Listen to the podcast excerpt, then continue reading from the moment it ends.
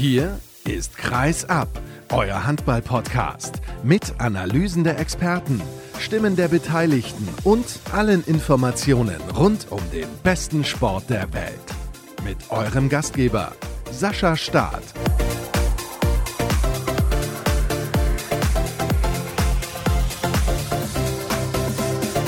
Die Europameisterschaft liegt gerade erst hinter uns. Da geht es auch schon weiter mit den nächsten großen Spielen im Handball. Schön, dass ihr eingeschaltet habt zu Episode 372 von Kreisab und direkt vorab ein wenig Werbung. Wenn ihr dieses Format unterstützen möchtet, dann tut das sehr gerne unter patreon.com slash kreisab. Und auch wichtig, Folgt uns auf den sozialen Kanälen Facebook, Twitter, YouTube, aber vor allem natürlich Instagram. Da gibt es den meisten Inhalt. Und ich habe es gerade gesagt, die nächsten großen Spiele standen schon wieder auf dem Programm. Wir sprechen heute unter anderem über das DHB-Pokal-Viertelfinale mit Fokus SC Magdeburg gegen Rhein-Neckar-Löwen. Aber ich blicke auch mit meinen Gästen auf andere Themen, zum Beispiel auf das, was bei der HSG Bad Wildungen Vipers in Nordhessen los ist. Die haben ihre Trainerin entlassen nach neuneinhalb Jahren im Amt zwischen zwei Spielen im Abstiegskampf.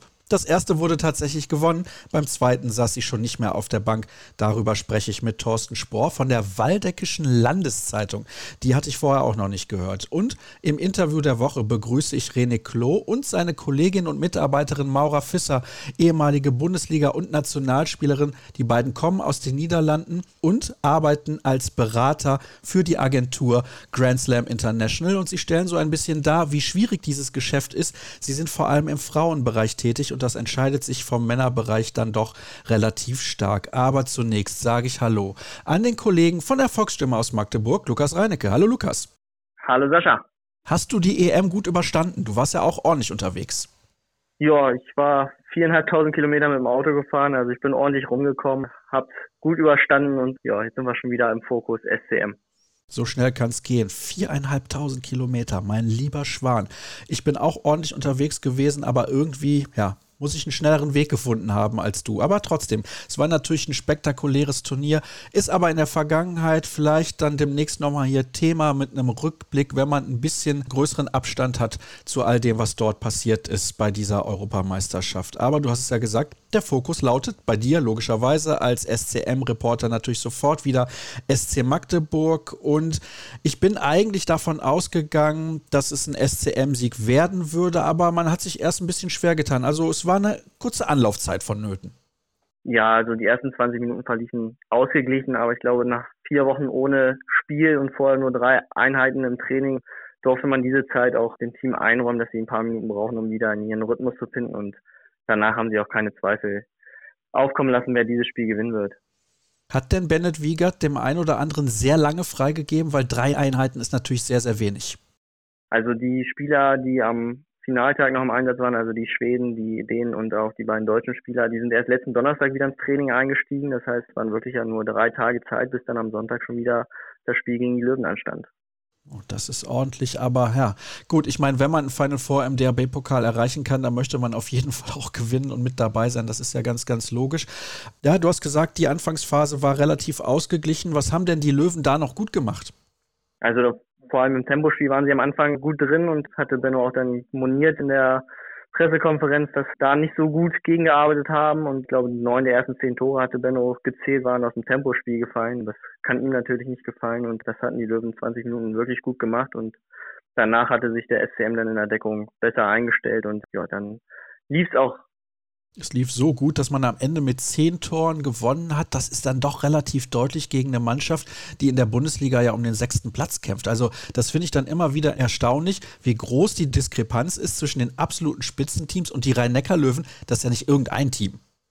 Nee, ist nicht irgendein Team, aber man muss auch sagen, kurz vor Weihnachten haben sie auch gegeneinander gespielt in der Bundesliga in Magdeburg. Da waren es 14 Tore Unterschied. Also man sieht schon, dass dann zwischen der obersten Etage der Bundesliga und dann der zweiten Reihe doch ein großes Leistungsgefälle ist in diesem Jahr und das hat sich dann in beiden Spielen jetzt auch wieder gespiegelt im Ergebnis. Das Ergebnis war erneut relativ deutlich. Ich weiß gar nicht, Lukas, können wir so viel noch über diese Partie an sich sagen?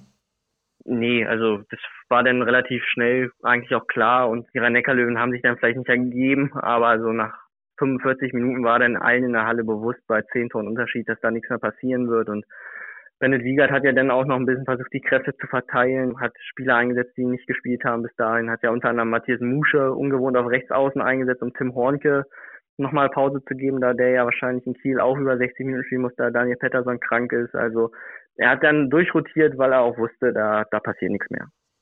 Also so kann es gehen, dass man da halt eben schon ein bisschen vorausdenken und planen muss. Aber ich meine, wer sich leisten kann, der kann sich das auf jeden Fall auch erlauben. Und das ist halt beim SC Magdeburg so, weil die Dominanz so unfassbar ist.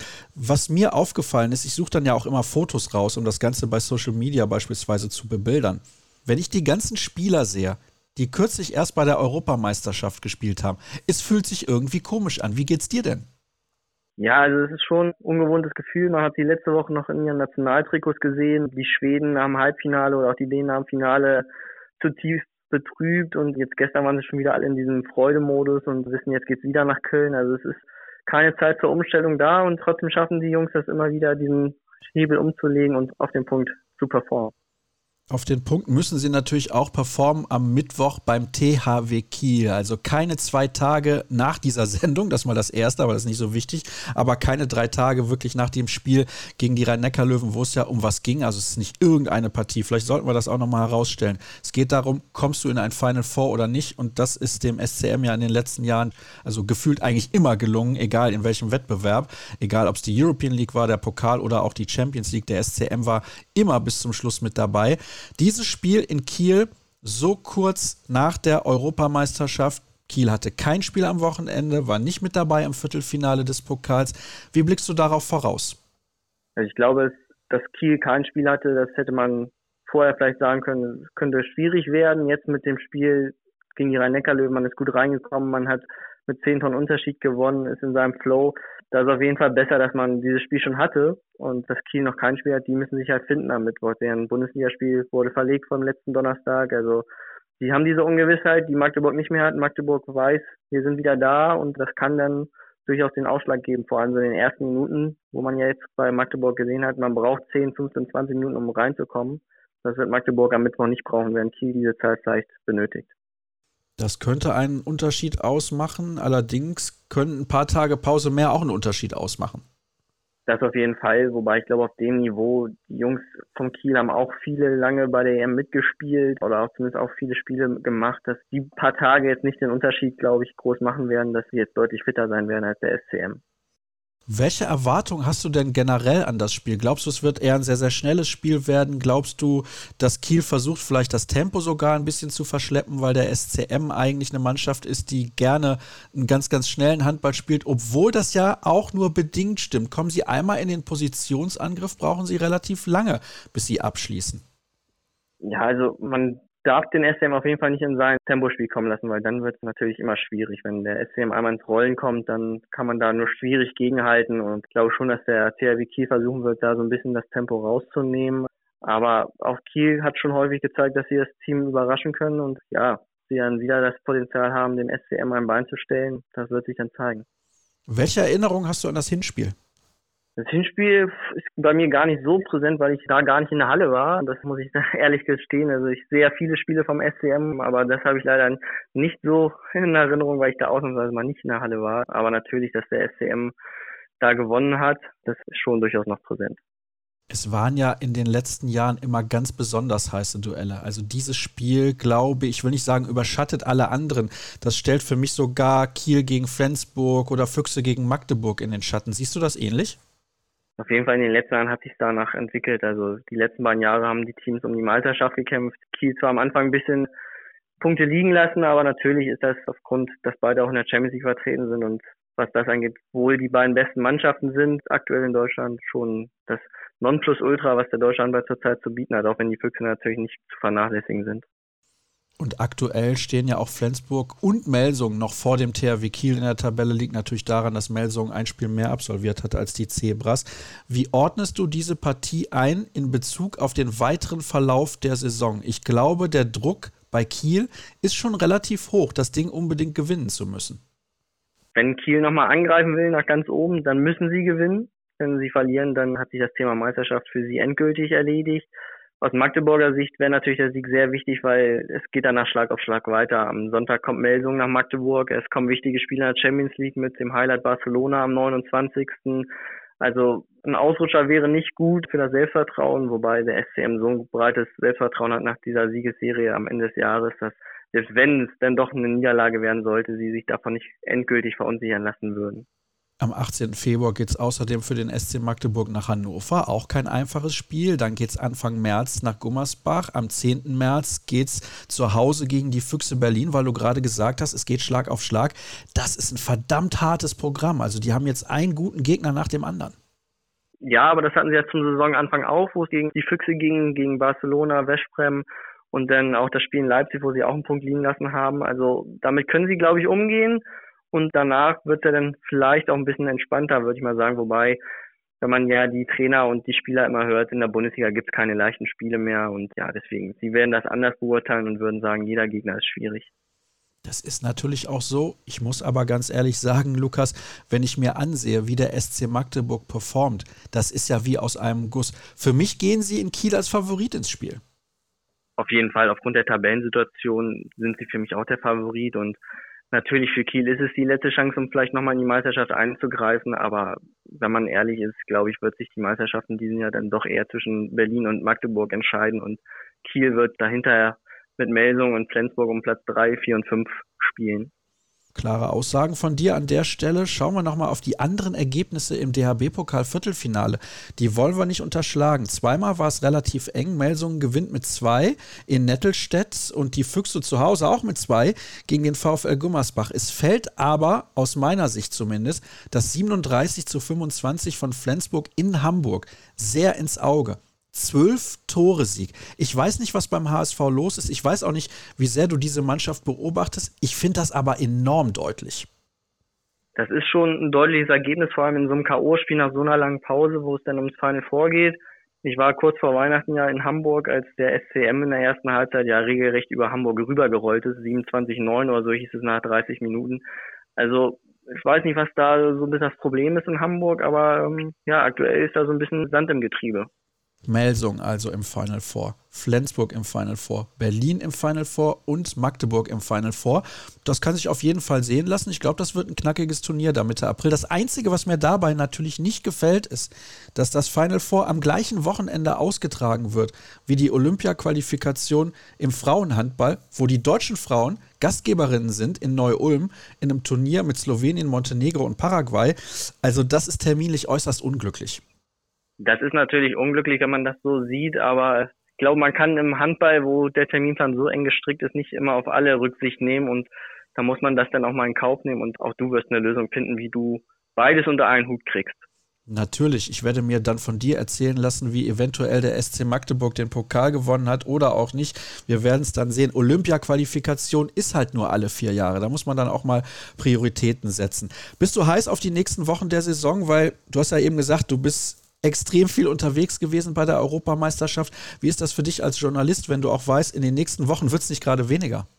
Also ich bin ehrlich, ich hätte jetzt gerne auch mal ein freies Wochenende gehabt, wo kein Handball ist, aber so ist das, wie gesagt, der Spielplan ist festgeschrieben, da muss man jetzt durch und mit jedem Spiel wird dann jetzt auch wieder die Freude wieder heißer auf den SCM und sie spielen guten Handball diese Saison und werden bei drei Wettbewerben bis zum Schluss dabei sein, bin ich mir eigentlich ziemlich sicher, dass sie auch in der Champions League mal mindestens ins Viertelfinale kommen werden. Und da macht es Freude, die nächsten Wochen und Monate dabei zu sein.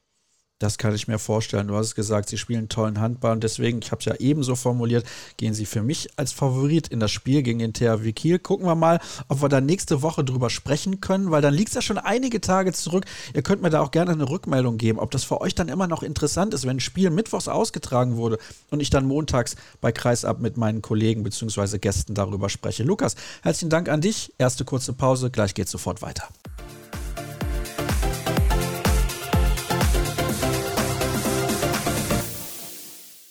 Wir wechseln komplett das Thema, aber es sorgte in den vergangenen Tagen ein wenig für Aufsehen. Im Schatten der Handball-Europameisterschaft der Männer gab es einen Rauswurf und zwar folgenden. Bremmer nach Rauswurf bei den Vipers bin komplett in Schockstarre. Das war der Titel der Waldeckischen Landeszeitung und von der habe ich nun Thorsten Spohr in der Leitung. Hallo Thorsten, ich grüße dich. Hallo. Ich bin sehr gespannt, was du mir zu erzählen hast, denn das ist ein hochspannendes Thema, weil ja, ich glaube natürlich erstmal viele überhaupt nicht wissen, was da passiert ist, was da los ist, wie es dazu kommen konnte. Und da wollen wir ein bisschen in die Tiefe gehen, denn so ein Trainer-Rauswurf mitten in der Saison, das hat ja immer verschiedene Gründe. Es können sportliche Gründe sein, es können Dissonanzen sein zwischen dem Trainer oder dem Trainerteam, den Spielerinnen, den Spielern oder der Mannschaft insgesamt, dem Team, hinter dem Team, dem Verein und so weiter die Philosophie stimmt nicht, man hat Pech gehabt, was die Verletzung angeht und so weiter und so fort. Aber in diesem Fall ist es äußerst speziell. Wir reden über die Bad Wildung Vipers aus der Handball-Bundesliga Frauen. Das sollten wir zunächst mal vorne wegschicken. Und Tessa Bremmer ist da nicht irgendeine Trainerin gewesen. Nein, Tessa ist im Grunde genommen das Gesicht des Bad Wildunger Frauenhandballs aus den letzten zehn Jahren gewesen. Sie ist als Spielerin 2012, meine ich, zu den Vipers gekommen, ist 2014 ganz kurzfristig als Trainerin eingesprungen, als der damalige Trainer Carsten Moos wenige Tage vor der Vorbereitung auch völlig überraschend zurückgetreten ist. Sie hat das Team zweimal hochschwanger trainiert und ich glaube, ohne Tessa Bremmer würde es die Vipers heute in der Bundesliga überhaupt nicht geben. Sie hat neunmal in Folge den Klassenerhalt geschafft in der Bundesliga und das mit wirklich ganz bescheidenen Mitteln, die hier in Nordhessen zur Verfügung stehen. Ja, sie ist das Gesicht der Vipers, sie ist auch ein Sympathieträger für die Vipers und deswegen waren wir auch alle, selbst hier in der Redaktion, letzte Woche, nachdem die Nachricht kam, dass sie von ihrem Amt entbunden wurde, völlig überrascht. Das waren, glaube ich, alles. Es gab sehr viele Kommentare, auch von ja, anderen Trainerinnen in der Bundesliga, von ehemaligen Mitspielerinnen bzw. Spielerinnen, die unter ihr gespielt haben. So ist es natürlich korrekt. Also das sorgte schon für Aufruhr. Aber du hast ja gerade schon erklärt, woher die Bad Wildung Vipers eigentlich kommen. Das ist eine Mannschaft, die generell immer gegen den Abstieg spielt, wenige finanzielle Mittel. Das ist ein kleiner Ort in Nordhessen tatsächlich. Also wir reden hier nicht irgendwie von einem Verein, der ganz große Ambitionen hat, sondern das Ziel ist eigentlich jedes Jahr in der ersten Liga zu bleiben. Genau das ist es. Ich glaube, die Vipers haben innerhalb der Handball-Bundesliga mit Abstand den kleinsten Etat. Wir reden hier von 250 bis 300.000 Euro. Wirklich eine Mannschaft in den Spielbetrieb zur Bundesliga geschickt wird. Ein Verein, der immer wieder auf junge Spielerinnen setzt, die Tessa Bremmer ja in den letzten Jahren auch immer wieder teilweise herausragend entwickelt hat der sehr oft darauf setzt oder Spielerin hierher lockt mit der, ja, mit der Kombination aus, du kannst bei uns höherklassig Handball spielen, kriegst aber auch eine berufliche Perspektive. Das ist so diese Sphäre, wo wir uns in Bad Wildungen bewegen. Wir sind hier im Waldecker Land, so wie das ja heißt, eine relativ strukturschwache Region. Es gibt hier keine Großsponsoren oder irgendwas. Wir sind Tourismus oder Bad Wildung ist ja als Kurstadt ohnehin touristisch geprägt wie der ganze Landkreis. Ja, und das ist dann so diese Ecke, wo wir uns hier auch mit dem Spitzensport bewegen, dass das überhaupt, glaube ich, mal so geklappt hat, dass ein Verein seit Jahren in der Bundesliga zu halten, das ist eigentlich per se schon eine riesen Erfolgsgeschichte. Vielleicht sollten wir auch dazu erwähnen, Bad Wildung, also das ist wie gesagt eine Kleinstadt, ja, in diesem Landkreis Waldeck-Frankenberg und hat selbst 17.400 Einwohner. Also wir reden hier wirklich mehr oder weniger eigentlich von einem Dorf. Genau, das ist ein Dorf, aber so sind wir ja hier in der Region im Grunde genommen komplett geprägt. Sag mal, das ist ja der erweiterte Speckgürtel von Kassel. Wir haben bei uns hier im Landkreis, ich glaube, der Landkreis hat ja selber 150.000 Einwohner, ist geprägt von Mittelzentren, genau in dieser in dieser Größenordnung Frankenberg, Korbach, Bad Arolsen, alles Städte so zwischen 15 und 25.000 Einwohner. Ja, das ist so die Ecke, wo wir uns hier bewegen. Dann hätten wir das auch geklärt. Und jetzt springen wir ein bisschen in der Zeit, weil das hat, glaube ich, auch ein bisschen mit der Entlassung von Tessa Bremmer jetzt so kurzfristig und überraschend zu tun. Was ist im vergangenen Sommer passiert? Erstmal, es gab ein paar Spielerinnen, die den Verein verlassen haben, und zwar absolute Leistungsträgerinnen, Thorsten, die aus meiner Sicht nicht wirklich ersetzt wurden mit neuen Spielerinnen in ähnlicher Qualität. Ist so, die Vipers haben diesen großen personellen Umbruch im Sommer wieder gehabt. Ist halt auch das, was wir immer wieder hier haben, dass Tessa Bremmer immer eine Mannschaft aufgebaut hat mit jungen Spielerinnen, die sich dann in der Bundesliga so langsam zurechtgefunden haben, die dann den Verein verlassen. Und in diesem Jahr war es dann auch so das erste Mal, dass wir hier so auch in der Redaktion den Eindruck hatten, hm, die Abgänge, die sind nicht ganz so wie in den letzten Jahren. Also man hat es nicht geschafft, die so zu kompensieren ja, dass auch wir als begleitende Sportredakteure da relativ optimistisch in die Runde bieten konnten. Und zwar allen klar, es kann nur gegen den Abstieg gehen und das wird mit dieser Mannschaft auch sehr schwierig. Man darf ja auch nicht vergessen, die Mannschaft geht mit 14 Spielerinnen in eine Saison. Sobald es Ausfälle gibt, gibt es überhaupt keine Möglichkeiten mehr zu reagieren. Es gibt überhaupt keinen Unterbau in Bad Wildungen. Es gibt nur diese Profimannschaft. Alles das, was im Verein sonst ist, ist Breitensport, der auch mit dem Bundesliga-Team recht wenig zu tun hat, was meiner Meinung nach da unten auch ein großes strukturelles Problem ist.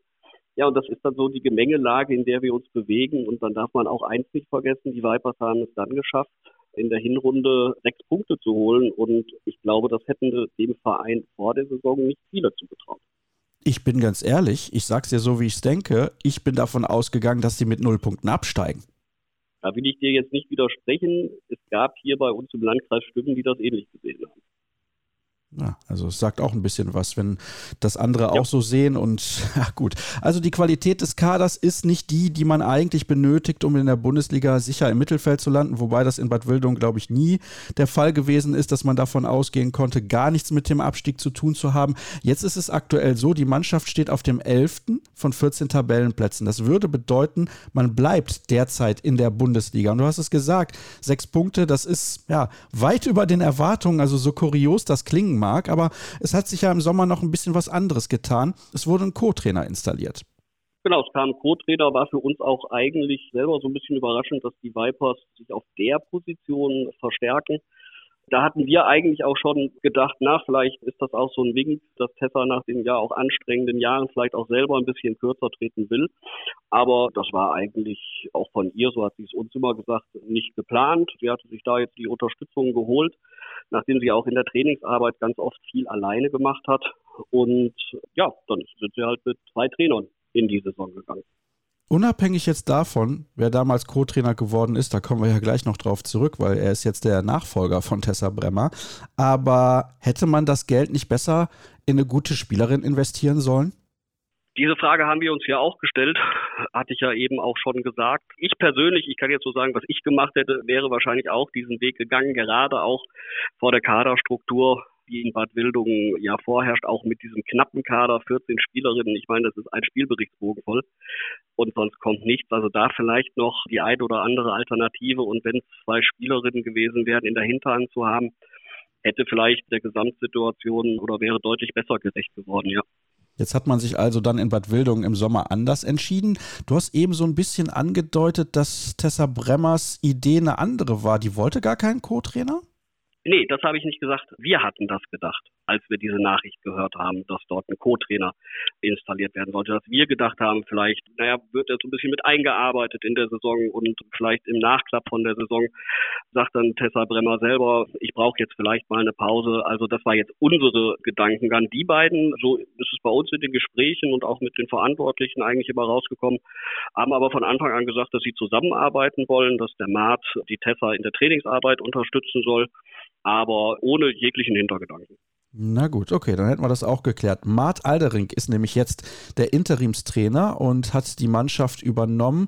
Diese Meldung kam Ende Januar rein und hat, ich habe das ja eben schon gesagt, für sehr viel Aufregung in der Frauenhandballszene gesorgt, weil eben Tessa Bremmer viele Jahre im Verein war und vielleicht sollten wir das auch noch dazu erwähnen, Thorsten, sie ist in der Region extrem verwurzelt ja, eigentlich das, was man als Verein oder wo man als Verein sagt, Mensch, das ist ein Glücksfall für uns. Ich meine, sie kam als in Anführungsstrichen Profi nach Bad Wildungen. Mit Sicherheit auch erstmal wahrscheinlich, dass sie da handballerisch auch Geld verdient. Und dann hat sie halt auch in Bad Wildungen auch privat ihren Lebensmittelpunkt gefunden. Also sie ist verheiratet dort, sie wohnt dort, sie hat mit ihrem Mann zwei Kinder. Also sie ist im Grunde genommen hier in Bad Wildungen komplett sesshaft geworden. Ja, eine klasse Handballspielerin, die sie ja früher war und auch dann eine sehr gute Trainerin. Und ich glaube, sowas gibt es ja auch nicht oft, dass das passiert, dass jemand als Fremdes kommt und genau dort seinen Lebensmittelpunkt findet und hingewechselt ist. Ja, und bitte nicht falsch verstehen. Bad Wildung ist vielleicht jetzt nicht der erste Ort, an dem man denkt, wenn man sich irgendwo ja, niederlassen möchte. Also da kämen ja vielleicht noch ein paar andere größere Orte in den Sinn, aber bitte, wie gesagt, nicht falsch verstehen. Also das war erstmal die Situation und dann kam diese Meldung und dann haben viele ein bisschen mit der Stirn gerunzelt und gedacht, was ist denn da in Bad Wildung los? Ich lese mal kurz die ersten Sätze der Pressemitteilung vor. Persönlich und im Namen der HSG Bad Wildung Vipers möchte ich mich ausdrücklich bei Tessa für den jahrelangen Einsatz und den Beitrag zur Entwicklung, dem Aufbau und Erfolg der Vipers und dem Handball in Bad Wildung bedanken. Bestätigt Uwe Gimpel die Veränderung auf der Trainerbank. Wer ist Uwe Gimpel? Uwe Gimpel ist einer der drei Gesellschafter der Bypass, also der, dieser Profi-Spielbetriebs GmbH und auch der Geschäftsführer des Vereins. Er hat also diese Sätze gesagt bzw. aufschreiben lassen und dann ging es rund mit dieser Pressemitteilung. Ich nehme an, die hat auch euch in der Redaktion auf falschem Fuß erwischt. Was heißt, die hat uns auf falschen Fuß gewischt? Ich könnte jetzt sagen, wir sind diese Pressemitteilungen von den Vipers manchmal auch gewohnt. Also die sind manchmal von einer Qualität, wo man sich fragt, was will uns der Schreiber damit eigentlich sagen? Und natürlich mit dem Hintergrund der Nachricht der Entlassung ist natürlich diese ganze Formulierung und der Inhalt auch dieser Presseerklärung so unfassbar schlecht. Auch von der ganzen Öffentlichkeitsarbeit, also wie ich das nach außen kommuniziere, erst diesen langen Sermon an Dank und dann hinten kommt plötzlich die Nachricht davon, dass Tessa Bremmer ja mehr oder weniger rausgeschmissen wurde und auch ohne jede Begründung. Das ist ja das Schlimme. Selbst in der Pressemitteilung steht ja überhaupt nicht drin, worin die Gründe liegen, dass Tessa nicht mehr Trainerin ist. Vielleicht sollten wir auch dazu erwähnen, also gibt es einige Punkte, die wir dazu erwähnen müssen. Sie wurde entlassen nach einem Sieg gegen den BSV Sachsen-Zwickau. Die sind jetzt Zwölfter und stehen auf einem Abstiegsplatz. Also man hatte ein ganz, ganz wichtiges Spiel gewonnen und ein weiteres wichtiges Spiel gegen den SV Union Halle Neustadt. Das stand auf dem Programm. Insbesondere der Zeitpunkt, der wirkt äußerst kurios, um es mal so auszudrücken sagen wir mal so, es gibt wahrscheinlich weitaus bessere Zeitpunkte, einen Trainerwechsel in der Saison zu machen. Ich glaube, nicht viele Vereine würden genau zwischen zwei Kellerduellen ihren Trainer rauswerfen. Und ja, so ja natürlich auch eine gewisse Unruhe in die Mannschaft und auch in das Umfeld. Jetzt ist sie also nicht mehr Trainerin. Das nächste Spiel wurde verloren und ich habe es ja eben schon angesprochen. Es gab viele erstaunliche Reaktionen darauf, die ihr sicherlich ja bei euch auch wahrgenommen habt. Beispielsweise hat sich Heike Ahlgrim gemeldet. Die ist Trainerin der HSG Bensheim-Auerbach und natürlich auch eine Person, die wahrgenommen wird in Handball Deutschland, zumindest im Frauenhandballbereich. Und das sagt schon ein bisschen was aus. Wie ordnest du das alles ein? Na gut, man sieht, was Tessa Bremmer, glaube ich, auch bei ihren Kollegen und Kolleginnen in der Handball-Bundesliga und auch in der Handballszene generell sich halt auch für einen Ruf erarbeitet? Das ist ja nicht verborgen geblieben, dass sie eigentlich sehr, sehr gute Arbeit in Bad Wildungen geleistet hat, dort immer wieder Spielerinnen entwickelt hat, die ja mittlerweile höherklassig auch unterwegs sind und ja auch jedes Mal den Klassenerhalt geschafft hat. Und diese ganzen Reaktionen, wir haben ja auch vor dem Spiel gegen Halle mit Phil Wiechhaus gesprochen, der hat ja auch meinem Kollegen gegenüber, der den Vorbericht geschrieben hat, seine Hochachtung vor Tessa Bremmer zum Ausdruck gebracht. Und das zeigt einfach, sie ist in der Szene etabliert. Sie hat einen gewissen Ruf, oder einen sehr guten Ruf sich bei uns nicht nur bei uns, sondern auch in ganz Handball Deutschland erarbeitet. Ja, und das zeigen ja auch Reaktionen von Mitspielerinnen, von ehemaligen, mit denen sie hier in Bad Wildungen gespielt hat. Das ist ja nicht nur Heike Ahlgren, die sich da geäußert hat. Das sind ja von Miranda Robben, Sabine Heust, Sarah van Gulik, Annika Busch. Das sind ja ganz viele Spielerinnen, auch ehemalige, die dann bei Facebook oder in den Social Media ja ihre Unterstützung sofort geäußert haben. Thorsten, du warst eben sehr deutlich in deiner Aussage, was du von der Pressemitteilung der Vipers hältst. Und da muss ich dir zustimmen in dieser Situation.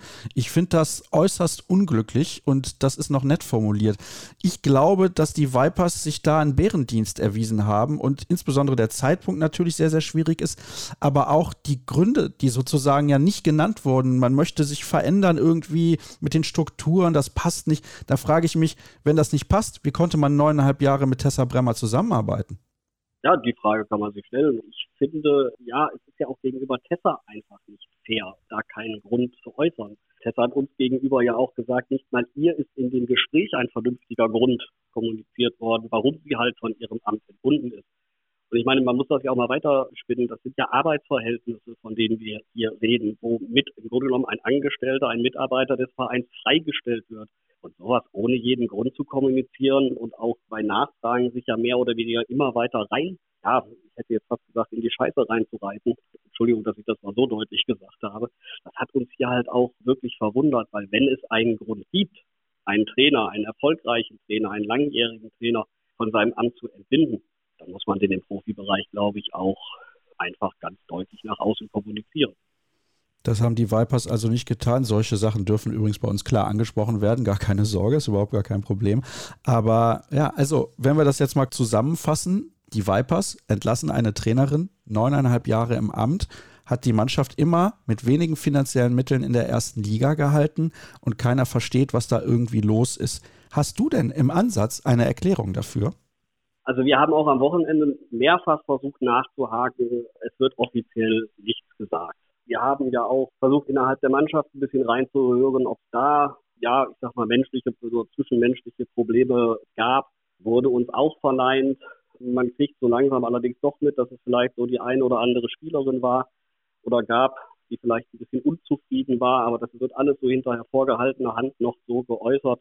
Das Verhältnis zwischen Tessa und Mart Aldering soll nicht das Beste gewesen sein. Das hört man auch hinter vorgehaltener Hand. Aber wir stochern auch weiterhin dort wirklich sehr, sehr im Dunkeln. Wie siehst du denn die Perspektive? Erstmal natürlich für den Verein insgesamt und auch für Tessa Bremmer. Ihr habt ja mit ihr gesprochen, weil das haben wir ja gerade auch diskutiert. Sie ist in der Region sehr verwurzelt. Da gibt es jetzt nicht 20 Vereine, wo sie als Trainerin arbeiten könnte. Das ist mal das eine. Das zweite ist, sie ist natürlich auch Handballerin durch und durch. Sonst hätte sie auch nicht zweimal hochschwanger diese Mannschaft betreut. Das muss man sich ja auch mal auf der Zunge zergehen lassen. Wirklich bemerkenswert, dass sie das gemacht hat. Aber ja, also da frage ich mich, wie geht es mit dem Verein weiter? Die haben zum Beispiel die Halle in den letzten Jahren renoviert und modernisiert. Den fehlt aber nach wie vor eine Gegentribüne. Diese Gegentribüne benötigen sie. Es gibt keine Halle, wo sie mit Gegentribüne problemlos spielen könnten, weil das ist ja die neue Bestimmung ab 2025. Der Handball-Bundesliga Frauen betrifft natürlich nicht nur die Vipers, aber auch diesen Verein. Da fehlt mir ein bisschen die Perspektive, was das angeht, also was den Club angeht und auch für Tessa Bremmer natürlich.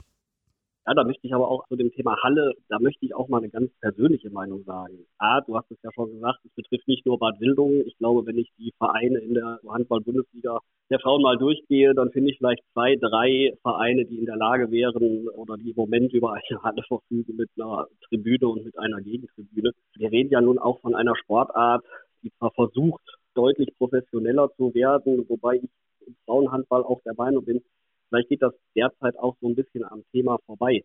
Es ist eine Sportart, die mit öffentlichen Hallen spielt. In Bad Wildung ist das genau das Gleiche. Die spielt in einer Landkreishalle und es ist ja auch klar, dass wir hier einen Landkreis, der ohnehin ganz andere Probleme hat, nicht abverlangen können, quasi entweder eine neue Halle zu bauen oder eine Tribüne dran zu bauen. Also das Vorgehen des Ligaverbandes halte ich auch im Grunde genommen für fundamental falsch, weil es halt ganz viele Vereine auch an den Rand ihrer Existenz bringen wird. So, das war der Punkt eins. Dann haben wir ja in Bad Wildung sowieso das Problem, dass es ja bald auch ein Mindestetat geben wird. Das heißt, um in der Bundesliga zu bleiben, müsste die HSG im Grunde genommen ihren Etat weit deutlicher nach oben schrauben. Ich glaube, wir reden ja dann über 500.000 Euro Mindestetat. Wenn wir mal davon ausgehen, dass der Etat jetzt so 300, 350.000 Euro beträgt, weiß man, was man in den nächsten Jahren dort tun muss. Das halte ich für das größte Problem, halt bei uns hier in der Region das Geld zu besorgen ja, ich bin selber mal gespannt, wie es mit den Vipers weitergeht und ob eigentlich langfristig aufgrund dieser Sachen, die du auch gerade beschrieben hast, überhaupt die Bundesliga hier noch ja ein Ziel oder eine Alternative sein kann. Für mich hört sich das ja alles irgendwie so an, als würde man gerne in der zweiten Liga spielen, so verrückt das klingt.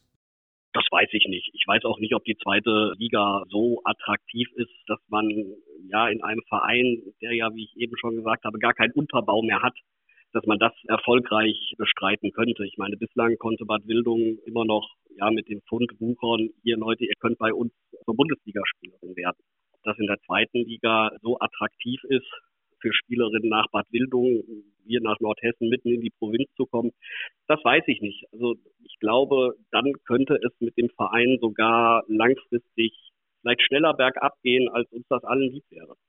Und wie siehst du die Perspektive von Tessa Bremmer? Und müssen wir das Ganze vielleicht auch anders einordnen, als wir das bislang getan haben? Wir haben jetzt immer sehr aus der Perspektive der Trainerin, die entlassen wurde, die ganze Sache bewertet. Auf der anderen Seite gibt es natürlich auch einen Verein, der sich Gedanken gemacht hat, warum er diesen Schritt tut. Sieht sehr, sehr unglücklich aus. Aber vielleicht ist es auch so, es ist natürlich in Anführungsstrichen Profigeschäft und dann darf man auf solche Persönlichkeiten wie sie ist da verwurzelt und sie ist ewig im Verein keine Rücksicht nehmen?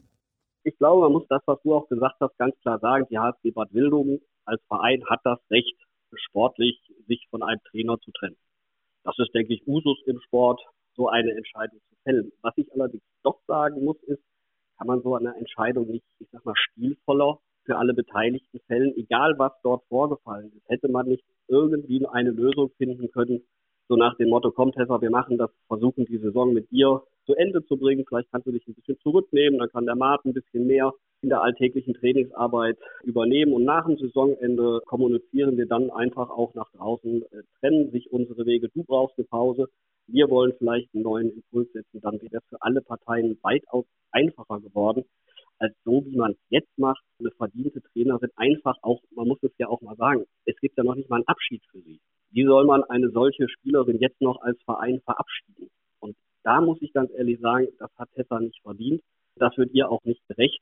Und das hätte man mit einer anderen Vorgehensweise im Verein, wenn da auch vielleicht alle Beteiligten sich Gedanken gemacht hätten über die Folgen dieser Handlung in der letzten Woche halt gehabt hat, wenn man sich dem wirklich komplett im Klaren gewesen ist. Und ich glaube, dass die Verantwortlichen das vielleicht nicht ganz zu Ende gedacht haben. Auch mit dem, was aus dieser Entscheidung halt raus jetzt passiert ist. Ich glaube, dann hätte man eine ganz andere Lösung finden können, mit der alle Beteiligten deutlich glücklicher gewesen wären als jetzt. Du hast eben das Wort Provinz in den Mund genommen. Ich bin jetzt mal ein bisschen provokant. Muss man das Ganze unter Provinzposse abhaken? Auch das glaube ich nicht. Ich glaube, wenn wir im Sport unterwegs sind, dann wissen wir ja, dass solche Sachen ja nicht nur in Bad Wildung stattfinden, sondern ja durchaus auch bei anderen Vereinen stattfinden können. Das glaube ich nicht, dass das hier auf die Region, wo wir uns hier befinden, irgendwie unterbrechen kann. Das hat damit nichts zu tun. Eine letzte Frage. Die HSG Bad Wildung spielt auch in der nächsten Saison in der ersten Liga? Nein, Okay, das ist eine klare Aussage zum Ende hin. Thorsten, herzlichen Dank, dass du mir zur Verfügung gestanden hast. Hat sehr viel Spaß gemacht, auch wenn das Thema nicht gerade positiv besetzt war. Jetzt haben wir aber noch eine letzte Pause in dieser Sendung und dann geht es gleich weiter mit dem Interview der Woche.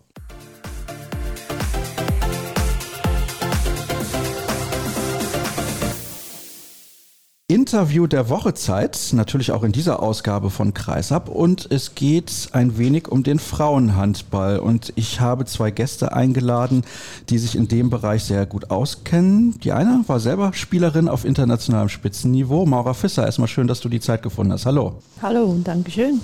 Und, ich weiß nicht, ist er dein Chef, René Klo? Ja, der ist mein Chef. Ah. Ja, und Kollege. Und Kollege, okay. Ja. Aber gerade noch so ein bisschen Glück gehabt mit der Formulierung, René.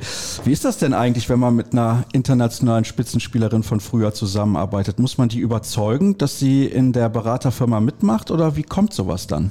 Na, das war eigentlich ganz zufällig. Wenn ich vor sechs Jahren angefangen bin mit meiner Agentur, habe ich mich nach drei Jahren entschieden, dass ich etwas Hilfe brauchen könnte. Und das war in der Periode von Corona. Und das war das letzte Jahr von Maura als Spielerin.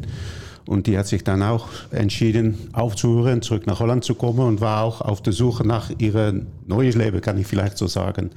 Und dann habe ich mich entschieden, um mit Maura das Gespräch anzufangen. Und so ist das eigentlich passiert und hat sich so entwickelt. Und Maura hat sich erkannt, in wie wir arbeiten, was unsere Philosophie im Agentur ist. Und dann hat sie sich entschieden, um auch unsere Spielerinnen zu helfen. Weil das ist eigentlich der Grund, glaube ich, Maura.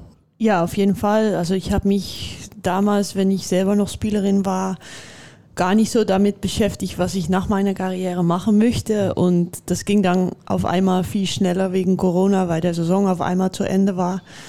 Und eigentlich kam ganz schnell diese Frage von René und habe ich da, mich damit beschäftigt. Ich habe mich überlegt, wie war das eigentlich in meiner eigenen Karriere, diese Begleitung.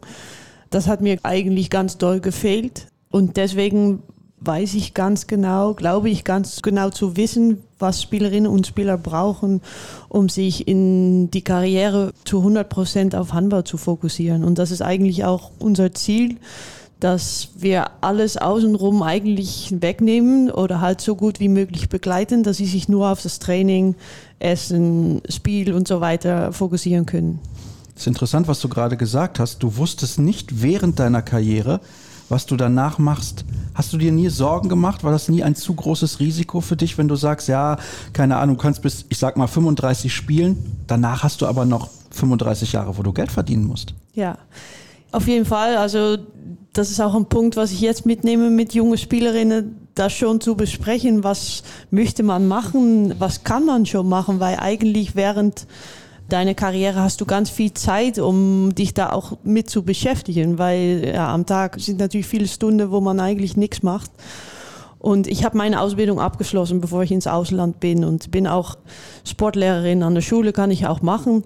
Aber ich bin dann 13 Jahre ins Ausland gewesen und da ist man trotzdem da raus und ja, das ging dann doch alles so schnell, die Jahre hintereinander und dann auf einmal steht man da und denkt man, ja und jetzt? Also ich glaube, das Gefühl kennen ganz viele Leistungssportler, die aufhören. Das ist auch gerade ein Thema, was wir jetzt mitnehmen mit unseren Spieler und Spielerinnen. René, ist das die größte Aufgabe, die man hat, vielleicht sogar als Spielerberater, dafür zu sorgen, dass die Spielerinnen nach der Karriere auch noch einen Job haben, weil Maura hat das gerade so ein bisschen angedeutet. Viele Sportler, viele Profis, auch in anderen Sportarten natürlich, die fallen in ein Loch. Sie sind nicht mehr jeden Tag beim Training, sie sind nicht mehr jeden Tag in der Kabine, sie haben nicht mehr dieses soziale Umfeld, was sie vorher haben. Ist das die größte Aufgabe oder ist die größte Aufgabe dann vielleicht doch zu gucken, wo findest du den nächsten guten Verein? Na, wenn wir mit Spielern anfangen zu sprechen, dann ist ihr Studium ist ein Thema bei uns, weil wir glauben stark in eine duale Karriereplanung und egal welche Ebene das ist. Aber die Spieler müssen sich bewusst sein, dass es auch morgen vorbei sein kann, wegen Verletzung oder keine Ahnung was.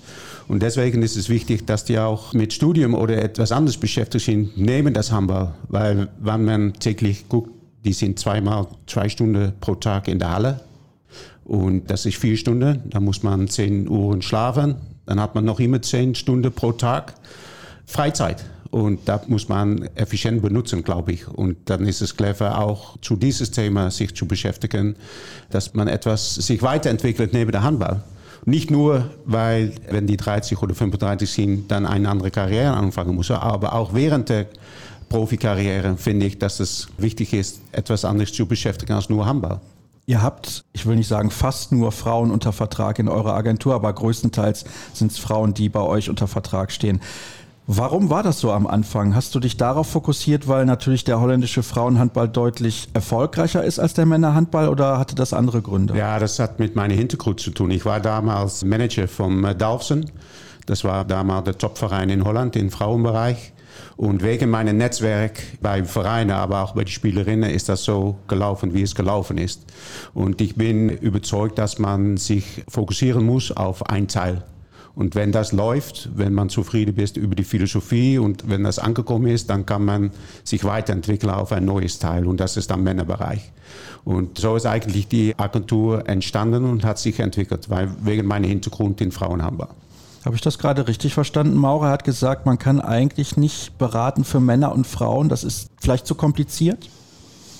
Nee, das denke ich nicht, aber es sind zwei verschiedene also Welten, weil der Männerhandball ist einfach viel größer, eigentlich in alle Länder. Und das Netzwerk in Frauenhandball ist sehr wichtig, weil du musst wissen, mit wem du sprechen musst, du musst wissen, wo was los ist. Und auch die Spielerinnen müssen auch das Vertrauen bekommen, dass du weißt, wovon du redest. Und das ist ja ein Vorteil, wenn man es selber erlebt hat, dass man das Gefühl bei den Spielerinnen auch kriegt, dass die glauben, was du sagst.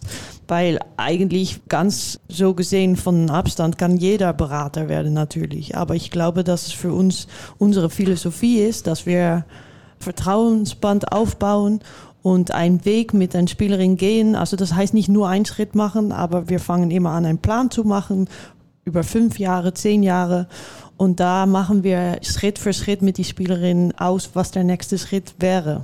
Ja, da hat Mauer recht. Und zurück zu deiner Frage. Die Frauenmarkt ist ganz anders wie der Männermarkt, weil es hat mit die Profile zu tun. Die Markt im Männerbereich ist viele, viele, viele Male größer. Aber auch die Profile, was die Vereine suchen, sind anders.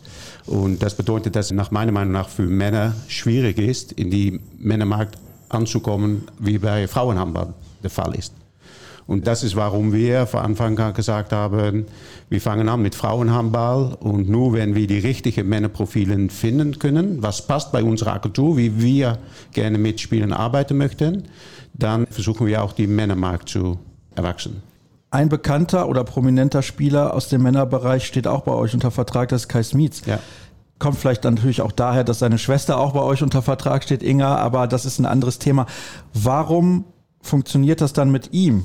Im Männerbereich, weil er ähnliche Gedanken hat oder eine ähnliche Philosophie oder einen ähnlichen Weg gehen will, wie ihr das gehen wollt? Ja, das, aber es fängt an natürlich, dass Kai bereit ist, seit er 14, 15 Jahre alt war, jeden Tag wirklich alles dafür zu tun, um ein besserer Spieler zu werden. In alle Bereiche, in Athletik, in Handball, in Ernährung, mental, in alle Bereiche ist er bereit, jeden Tag dafür hat zu kämpfen und hat zu arbeiten. Das ist ein Teil, das ist seine Verantwortung, das kann nur der Spieler machen.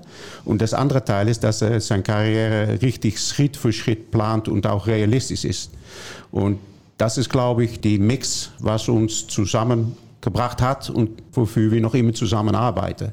Und das fehlt nicht bei vielen, ich kann das nicht sagen, weil jeder hat so seine eigene Arbeitsweise, aber nicht jeder Spieler ist sich bewusst, dass die jeden Tag hart arbeiten muss. Und das macht Kai noch immer. Auch wenn er in Magdeburg letztes Jahr ein Top-Jahr gehabt hat, aber das macht er jetzt auch in Flensburg noch immer. Und das wird er die nächsten zehn Jahre auch noch immer so machen. Und da haben wir beide die gleiche Philosophie. Ist das im Frauenbereich anders? Hast du das Gefühl gehabt als Spielerin, auch was du von deinen Mitspielerinnen während der Karriere gesehen hast, dass die nicht immer bereit waren oder waren sie sogar bereiter als vielleicht der ein oder andere männliche Spieler, weil sie wissen, sie müssen eventuell mehr tun? Es gibt verschiedene Spielerinnen, die sich das auch bewusst sind, aber es sind auch viele Spielerinnen, die einfach das Leben leben, was sie leben und es auch so gut ist. Also das klingt vielleicht doof, weil man will natürlich als Leistungssportler immer besser werden, aber ich glaube, so ein Spieler wie Kai sucht auch immer das Neue und das Beste und wie geht's noch besser und dieses Mentale, das haben nicht viele Spielerinnen und auch bewusst mit deinem Körper umgehen, weil das ist ja das, womit du arbeiten sollst. Für mich ist ein riesen gutes Beispiel ist Carolina Kutlatsch. Also sie ist genauso alt wie ich, aber ich habe in Leipzig mit ihr gespielt, ich habe in Bittigheim mit ihr gespielt und die hat sich immer so gut gepflegt, dass sie das jetzt immer noch so machen kann ich möchte nicht wissen, wie ihr Körper sich jetzt nach dem Spiel anfühlt, aber für mich ist das ein Beispiel, wie man richtig professionell mit seinem Körper umgeht und auch immer das Krafttraining optimal macht und so weiter. So gibt es immer Spielerinnen und Spieler, die da was Besonderes leisten. René hat gerade gesagt, dass Kai schon mit 14, 15 sehr bereit war. Er wusste, was er wollte. Wusstest du das auch? Wusstest ja. du das auch immer in deiner Karriere? Hast du dich auch so gepflegt wie Carolina Kutwatsch? Ja, ich habe versucht, das so zu machen und ich wusste, was ich wollte. Ich habe auch bewusst mein Studium erst zu Ende gemacht in Holland. Da gab es auch viele Sachen mit Akademie damals, ja oder nein. Ich habe da auch bewusst meinen eigenen Weg gewählt.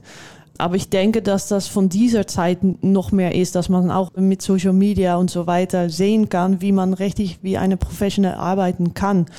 Und das ist ja auch ein Faktor, der damals gar nicht so mitgespielt hat. Ja, das waren natürlich noch andere Zeiten, als du angefangen hast mit deiner Karriere. Das hat ja so einen richtigen Schub gegeben, jetzt in den letzten fünf Jahren, sage ich mal. Da ist das richtig explodiert. Wie viele Spielerinnen ungefähr stehen bei euch unter Vertrag? Ja, insgesamt, wir haben mittlerweile auch einige Trainer dazu. Insgesamt fast 100. Mhm. Wie viele davon spielen in der Champions League? Oh, ich denke so ungefähr 15 insgesamt. Und könntest du als Berater überleben, alleine, ich sag mal ohne Maurer zum Beispiel, wenn du nur diese 15 Spielerinnen hättest? Ist das dann möglich? Hängt ab, wie man leben möchte natürlich. Aber nein, das glaube ich nicht. Und da haben viele Leute auch, glaube ich, nicht so ein richtiges Bild, wie das so in Handball rund läuft. Es sind nicht alle die Top, Top, Top-Spieler mit den Top-Gehältern, weil wir sind natürlich abhängig von das Gehalt von der Spieler, was die so jährlich verdient. Aber die große Schnitt ist natürlich ein normales Jahresgehalt sozusagen, ne, wie man hier im Büro auch verdient. Und da muss man natürlich eine, mehr, eine größere Menge vom Spieler haben, um davon leben zu können. Aber für mich als Inhaber von der Agentur ist es wichtig, dass unsere Agentur sich weiterentwickeln kann. Deswegen haben wir auch Michiel Lochtenberg dazu genommen, um uns im Männerbereich weiterzuentwickeln. Und das finde ich wichtiger, als dass wir davon leben können. Ihr habt die meisten Spielerinnen aus, ich sag mal, Deutschland und den Niederlanden. Ist es für euch schwer oder vielleicht sogar gar nicht möglich, mit Spielerinnen zusammenzuarbeiten, die aus Skandinavien kommen oder vom Balkan? Ist der Markt für euch ein bisschen begrenzt sozusagen? Nee, weil ich glaube, wir entscheiden selber, wie unser Markt aussieht. Aber wir sind nicht so die Agentur, die so Kaltakquise macht, glaube ich, heißt das. Und ein Spieler muss wirklich bei uns passen. Und das bedeutet nicht, dass alle Spiele Champions League Spiele sein müssen, aber von Motivation ist es super wichtig, weil es macht Sinn, aber es bringt uns keinen Spaß, wenn wir nur einen Spieler vom A nach B vermitteln. Das sind nicht so unsere Ziele. Und wir möchten gerne eine Karriereplanung haben. Und es ist mir egal, ob die zweite Liga oder die erste Liga spielt. Aber die Spieler müssen motiviert sein, um jeden Tag alles daran zu tun, um besser zu werden. Und dann können wir sprechen von Karriereplanung. Und wir bekommen auch mehrere Spieler aus Skandinavien. Aber das muss einfach passen und das ist uns eigentlich egal, woher die kommen. Was sind die schwierigsten Situationen, wenn man mit Spielerinnen spricht, ob es darum geht, dass sie den Vertrag irgendwo verlängern oder dass sie eventuell überlegen, ihre Karriere zu beenden oder dass sie den Verein wechseln wollen. Was ist die schwierigste Situation? Ich glaube, dass es schwierige Gespräche sind, wenn der Wunsch vom Spieler und das, was ein Verein anbieten kann oder möchte, nicht stimmt. Und dann da einen Weg zu finden, okay, gehen wir jetzt weiter oder gibt es einen neuen Schritt in deiner Karriere, wenn der Weg anders geht, wie der Spieler selber geplant hat oder möchte, dann sind das schwierige Situationen, weil dann gibt es oft natürlich Enttäuschungen und mit Enttäuschungen umgehen ist als Spieler ist das natürlich immer schwierig. Aber ich bin fest davon überzeugt, dass man davon nur stärker wird. Wie war das für dich persönlich in deiner aktiven Karriere? Ich meine, die Situation damals in Leipzig war natürlich sehr speziell. Der Verein ist irgendwann pleite gegangen. Da war das ein bisschen anders. Da wusste man vielleicht auch schon ein bisschen früher, dass das in Leipzig nicht alles so perfekt ist. Wie war das aber für dich? Weil du hattest vielleicht auch andere Überlegungen. Vielleicht hast du auch gedacht, ich lebe den Rest meines Lebens in Leipzig. Ja, ja. Naja, ich bin ja nicht aus Leipzig weggegangen, wegen, dass es pleite gegangen ist. Ich bin in der Saison gegangen. Das ist natürlich auch immer schwierig, wenn du auf einmal irgendwo anders hingehen musst und dein Leben irgendwo hast. Und genau in diese Situation hat mir diese Begleitung oder halt jemand, den ich vertrauen konnte und immer anrufen konnte, gefehlt. Und das sind auch Situationen, die ich mit Spielerinnen bespreche, dass Natürlich, vieles kann man selber machen, aber wenn man im Ausland ist und ein Verein geht pleite oder du bekommst einen Trainer, womit du gar nicht klarkommst oder es gibt so viele Situationen, wo man einfach Hilfe braucht und das sind die Situationen, wo wir da sein wollen und auch können und das macht diese Arbeit auch dankbar. Ich möchte ein aktuelles Beispiel nennen von einer Spielerin, wo ich glaube, die ist auf jeden Fall internationale Klasse. Das ist Meryl Frerichs. Die hat auch in Deutschland schon gespielt, in Bensheim und dann später in Dortmund und eine tolle Entwicklung genommen. Ist dann nach Brest gegangen, hat Champions League gespielt, hat natürlich damit Pauletta Foppa, auch eine tolle Spielerin auf ihrer Position am Kreis vor sich. Die hat sich jetzt das Kreuzband gerissen und der Vertrag läuft aus. Wie geht man mit so einer Situation um? Ja, das ist ganz schwierig. Das ist natürlich immer schlimm, wenn so etwas passiert, egal ob das am Ende der Vertrag ist oder in der Mitte der Saison mit noch Dreijahresvertrag. Aber das ist so ein Beispiel. Merel hat ein Angebot bekommen von Brest, um zu verlängern und auch ein anderes Angebot bekommen von einem anderen Champions League Verein und hat noch gefragt um ein paar Wochen extra Geduld, was ganz normal ist. Aber in die Woche zwischen das Angebot und die Bedenkpause, was Merel gefragt hat, ist die Verletzung passiert. Und natürlich, dann haben leider die Vereine gesagt, jetzt sieht die Situation etwas anders aus. Ja, und was ist dann clever? Ist das dann nicht so clever von mir, dass sie Bedenkpause gefragt hat, oder ist es einfach Pech? Aber da muss man versuchen, täglich für die Spieler da zu sein und zu besprechen und vor allem ruhig zu bleiben, dass wir ein bisschen die Stress wegnehmen von den Spielern und in guter Austausch mit allen Vereinen zu bleiben. Das ist, glaube ich, das Wichtigste. Und natürlich das ganze medische Prozess so gut wie möglich zu breiten, dass sie so schnell und so gut wie möglich wieder zurückkommt. Aber ich glaube, dass wir da ruhig bleiben müssen und immer der Spieler das Vertrauen geben, dass wir eine gute Lösung finden. Aber das sind schwierige Gespräche natürlich. Spürst du dann Druck? Ja, ja, aber das habe ich eigentlich bei jedem Spieler. Weil jeder Spieler hat einen Traum und unser Job ist, die Traum zu erfüllen und zu begleiten. Aber bei so einer Verletzung ist das natürlich extra Druck. Weil du weißt, wie groß die Qualität von so einem Spieler ist und was die Wünsche sind, aber auch wie die Markt tickt. Und in Leistungssport kann die Markt ganz egoistisch sein. Und ja, da fühle ich Druck. Da muss ich ehrlich sein. Wie gehst du mit dem Druck um? Was machst du? Mit wem sprichst du denn? Ja, mit Maurer natürlich. Michael ist jetzt dabei. Die hat mittlerweile auch einige Jahre in einem anderen Umfeld gearbeitet. Nicht in der Hamburg, kann diese Erfahrung mitnehmen und mitbringen. Aber manchmal brauche ich dann auch ein bisschen Pause, dass ich ein bisschen wandern gehe, Spaziergang mache und versuche, die Druck etwas wegzunehmen und in Ruhe über die Situation nachzudenken. Weil das ist auch, ich weiß nicht, ob das gefährlich ist, aber man lebt auch so in einem Tunnel. Und die Markt ist eigentlich ganz klein. Auch international, jeder kennt jeder. Und dann ist es manchmal auch gut, wenn man mit anderen Leuten, welche nicht in Hamburg beschäftigt sind, darüber sprechen. Das können auch Unternehmer sein, welche in einem ganz anderen Umfeld arbeiten. Nur zu sprechen über die Situation und was die dann machen mit seinen Mitarbeitern zum Beispiel. Bei dir war es so, irgendwann bist du halt von Leipzig nach Bietigheim gegangen und du wusstest dann, ich spiele noch, keine Ahnung, drei, vier, fünf, sechs Jahre. Ungefähr so. Dann kam natürlich nochmal die Pandemie dazwischen. Das war nochmal eine ganz andere Situation. Hätte ja sein können, dass du dann vielleicht nochmal ein Jahr länger spielst. Aber wie ist das, wenn man dann irgendwann diese Entscheidung eigentlich treffen muss als Spielerin? Und wer hat dir dann damals geholfen? Wer hat damals mit dir darüber gesprochen? Weil manchmal verpassen ja auch die Sportler den richtigen Moment zu sagen, jetzt muss ich vielleicht aufhören. Ich meine, Caroline hast du eben als Beispiel genannt. Die könnte vielleicht noch drei, vier Jahre spielen, aber sie wird in drei, vier Jahren nicht mehr auf dem Niveau spielen, wie sie heute spielt oder vor zwei, drei Jahren gespielt hat. Deswegen, wie schwierig ist das, auch in den Gesprächen dann mit den Spielerinnen beispielsweise irgendjemandem zu sagen, vielleicht ist jetzt der Moment, da musst du das Ganze beenden. Genau, keiner hat mit mir darüber gesprochen. Und das hat mir auch gefehlt.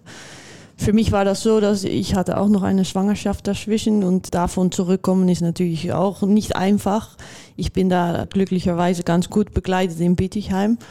Aber für mich war das ganz schwierig zu entscheiden, okay, jetzt reicht's. Und man möchte ja auch nicht gerade wie du gesagt hast, über der Datum gehen. Du wirst ja natürlich erinnert werden als die Spielerin auf dem Top-Level. Und ja, man kann noch 100 Jahre Handball spielen, wenn man möchte beispielsweise, aber dann ist das nicht mehr so, wie man ja eigentlich kann, sozusagen. Und dazu kommt auch noch, dass Verletzungen werden ja nicht weniger, wenn man älter wird. Die Erholung wird viel länger.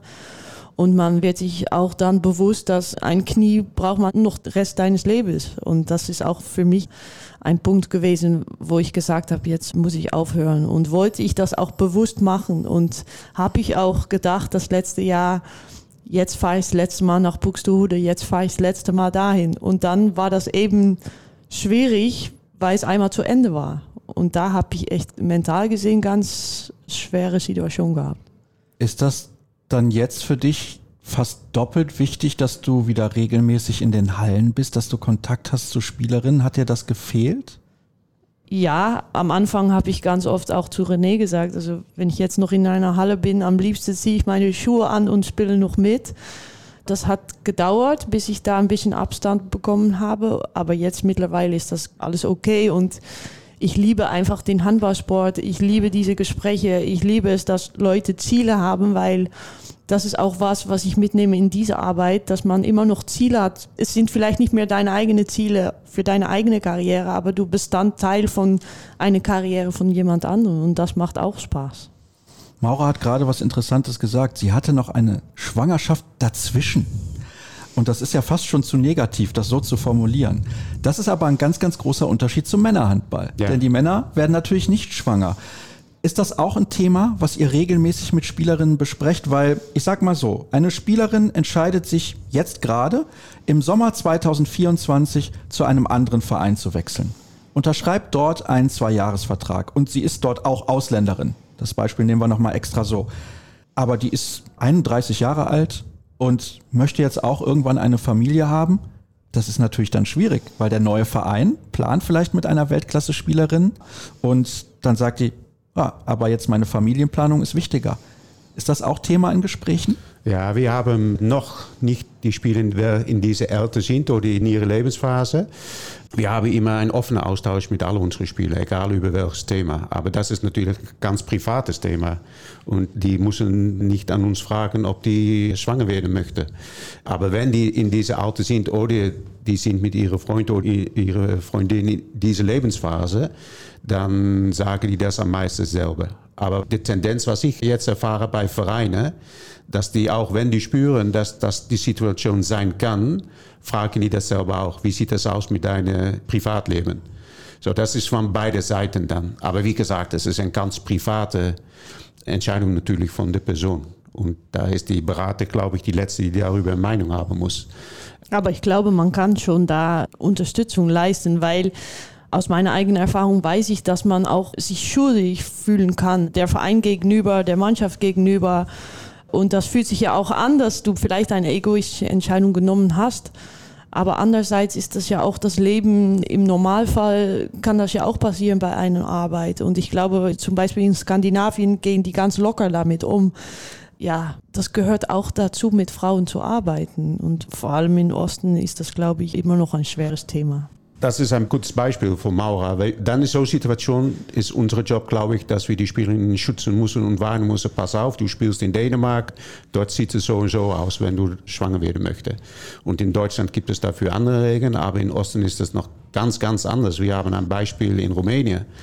Der hat der Spielerin uns mitgeteilt, dass sie schwanger geworden ist. Und dann hat sie uns gefragt, was sollen wir machen? Sollen wir jetzt mit den Freien das kommunizieren oder warten wir noch einige Wochen? Und wir sind immer Freund von offener Kommunikation, auch mit den Vereinen, weil ich glaube, Kommunikation ist key. Und dann kann man alle Ziele erreichen, auch die Ziele von den Vereinen. Aber wir damals uns entschieden, das direkt mit dem Verein zu kommunizieren. Und 24 Stunden später war der Kündigungsvertrag in meiner Mailbox. Wussten wir das vorher, dass die das so knallhart spielen möchte, hat wir uns vielleicht anders entschieden. Und das ist dann unser Job, um die Spielerinnen dafür zu schützen und auch danach zu begleiten. Weil ja. Sie ist schwanger, sie ist natürlich froh, dass sie ein Kind bekommt, aber sie braucht auch Geld und sie braucht eine Wohnung und sie braucht eine Versicherung und so weiter. Und das haben wir dann gut lösen können und da ist sie dann auch sehr dankbar. Aber das ist eine Situation, wo unsere Arbeit wirklich gewünscht ist und dann ist das auch gut für uns. Es gibt ein gutes Gefühl, dass sie danach auch wieder glücklich ist. Leider ist das noch so in Rumänien und kann man da auch nichts anfangen dagegen.